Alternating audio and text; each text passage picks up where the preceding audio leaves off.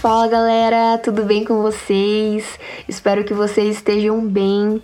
Eu me chamo Luana e eu tô muito feliz de poder compartilhar aquilo que Deus tem falado ao meu coração. E hoje a gente vai falar um pouquinho sobre compromisso com Deus. Quando a gente para para pensar sobre o significado da palavra compromisso, a gente consegue extrair algumas lições importantes. O termo compromisso veio do latim e ele é formado pela junção de duas palavras: com, que significa juntos, e promitere, que significa promessa. Ou seja, compromisso nada mais é do que uma promessa mútua, e ela sempre vai envolver duas partes. E quando a gente vai para a palavra, nós não só nos deparamos com as promessas de Deus para nossa vida, como a gente também se depara com seu caráter. Antes de Jesus subir ao monte para ensinar sobre caráter, ele viveu uma vida de caráter. Antes de Jesus pregar a mensagem de arrependimento, ele foi tentado no deserto. Ou seja, Jesus não vai pedir para que a gente vença uma batalha que ele já não tenha vencido antes. E uma das lições mais preciosas que nós podemos aprender com a vida de Jesus é que toda promessa verbal precisa ser comprovada por atitudes sólidas. Eu acredito que nós precisamos amadurecer nisso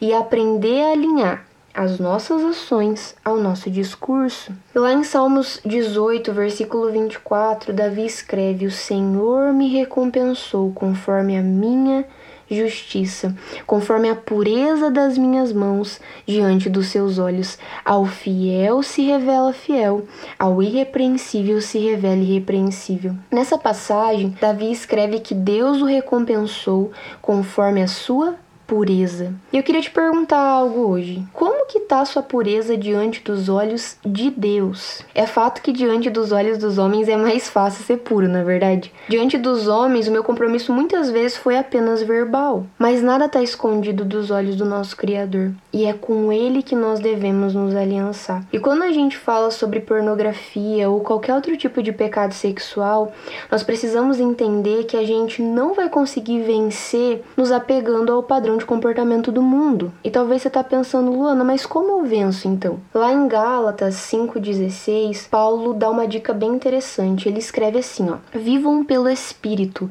e de modo nenhum satisfarão os desejos da carne." Pois a carne deseja o que é contrário ao espírito, o espírito que é contrário à carne, eles estão em conflito um com o outro de modo que vocês não fazem o que desejam. A real, galera, é que o padrão do comportamento do mundo é totalmente emocional. Se eu sinto vontade, eu faço. Se minha alma está desejando algo, eu sacio esse desejo. Mas o padrão de Deus não tem a ver com sentimentos, mas com posicionamento racional. É preciso dividir a nossa alma do nosso espírito, e a nossa alma fala sobre as nossas emoções e morrer para as nossas vontades. Se você não tá morrendo, se você não tá perdendo, se viver com Jesus tem sido fácil demais, desconfie e pergunte para você mesmo: será que eu tenho vivido o real evangelho?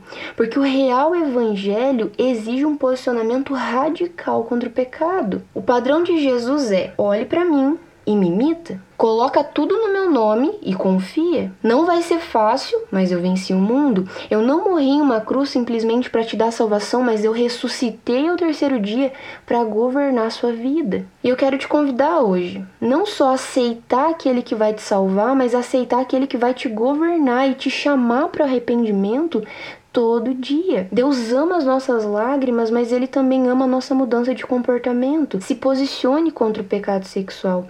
Procure alguém de confiança, alguém que você possa prestar conta. Não espere cair para falar com alguém sobre as suas lutas. Quem confessa a tentação não precisará confessar pecado. Essa é uma verdade que tem me acompanhado na minha vida cristã e tem me ajudado muito. Se você sente que precisa de ajuda profissional, busque ajuda. Descubra os seus gatilhos gatilhos e fuja deles. O método, na verdade, não importa muito, desde que você se comprometa com Jesus genuinamente através de atitudes sólidas. Eu espero de todo o meu coração que Deus tenha ministrado a sua vida, assim como ela ministrou a minha. Cola com a gente nos próximos podcasts. Eu tenho certeza que juntos nós somos mais fortes. Que Deus abençoe sua vida e saiba, você não tá sozinho nessa.